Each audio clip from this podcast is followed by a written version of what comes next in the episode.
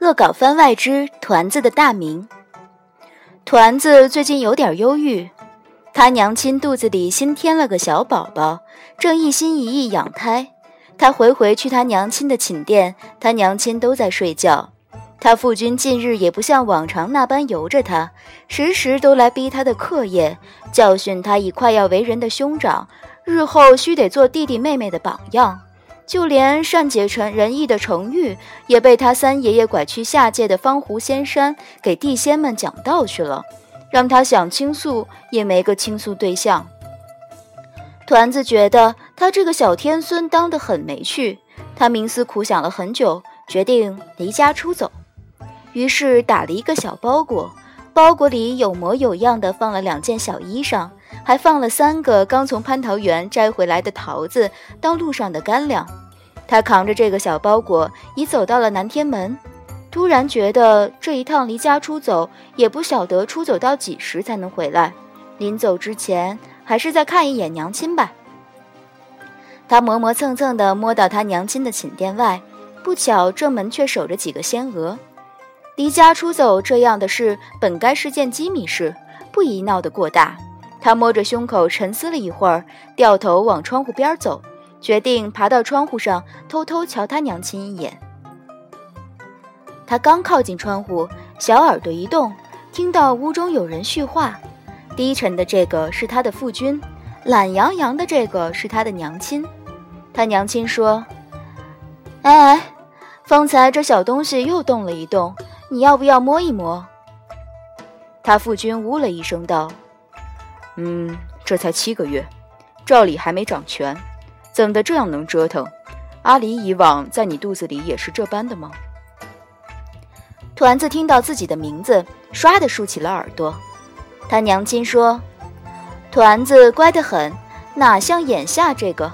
我记得团子是第三年上头才有动静的，前两年就像肚子里揣了没睡着的蛋，我轻松得很。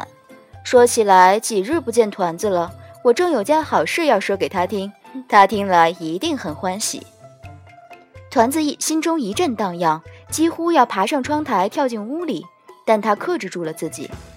他父君祈祷：“好事。”他娘亲立刻道：“好事，一件天大的好事。”团子就阿离这一个小名，他如今这么小叫着也不觉奇怪，但日后待他长大，这么喊就忒不像样了。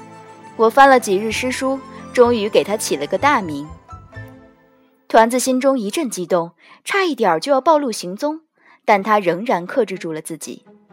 他娘亲说：“有个叫李贺的凡人写的两句有气势的好诗，我很中意。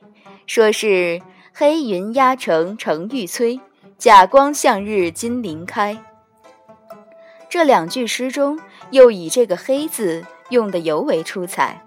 另外，他们凡人爱在名后加个‘子’字。”表示尊重，我觉得这习惯倒也挺不错的。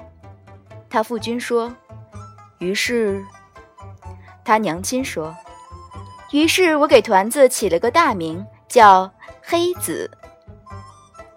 黑子咕咚一声栽倒在地。他父君沉吟道：“这个名字。”他娘亲忐忑道：“我想了两日，你觉得你觉得不好吗？”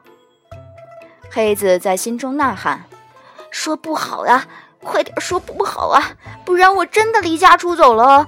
我真的真的离家出走了哦！”他父君沉吟了一会儿，说：“日后倘若阿离登基，尊号便是黑子君。”他娘亲也沉吟了一会儿：“黑子君。”他父君一本正经地说：“挺好的。”这个名字，黑子倒地不起。第二日九重天大乱，仙童仙娥们奔走相告，小天孙不见了，据说离家出走了。离家出走的黑子坐在青丘的狐狸洞中，他四舅白珍咬了一根狗尾巴草，问他：“说真的，你怎么突然跑到青丘来了？你阿爹阿娘虐待你吗？”黑子包了一包泪。心酸地说：“因为娘亲她给我起名叫黑子。”